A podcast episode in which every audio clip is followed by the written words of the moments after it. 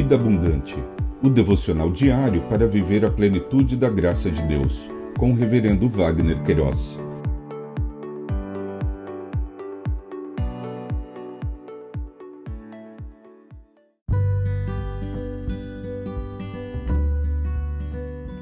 Olá! É um privilégio compartilhar a palavra de Deus. O nosso tema hoje é a ambição do cristão a questão da visão.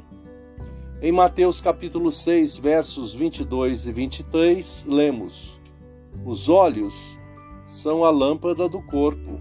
Se os seus olhos forem bons, todo o seu corpo será cheio de luz.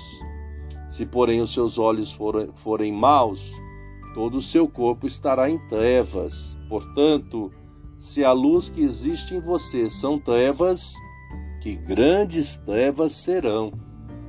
Ambição e visão, conforme o dicionário online de português disse-o, ambição, desejo desmedido pelo poder, dinheiro, bens materiais, glórias, etc. Cobiça, sua ambição não deixava pensar direito. Visão, sentido da vista, ação ou efeito de ver, capacidade de compreensão, assimilação e percepção visual de tudo que está presente no mundo exterior, concebido a partir da utilização dos olhos e do cérebro.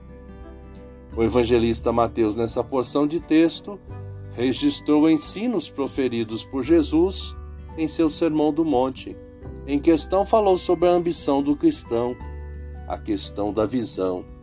Destacou Stott o contraste que Jesus fez entre uma pessoa cega e uma pessoa que tem visão, e, consequentemente, entre as trevas e a luz em que elas, respectivamente, vivem. Stott ainda comentou: a argumentação parece ser esta.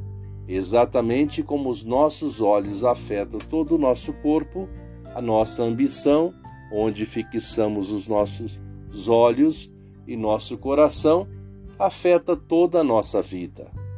Finalizou Stott. Jesus acrescenta novos motivos para juntarmos tesouros no céu. O primeiro é a sua grande durabilidade. O segundo resulta dos benefícios atuais aqui na Terra de uma visão assim. Pensamento para o dia. Obrigado, Jesus, porque nos iluminou e conduziu-nos a acumular tesouros no céu. Deus te abençoe.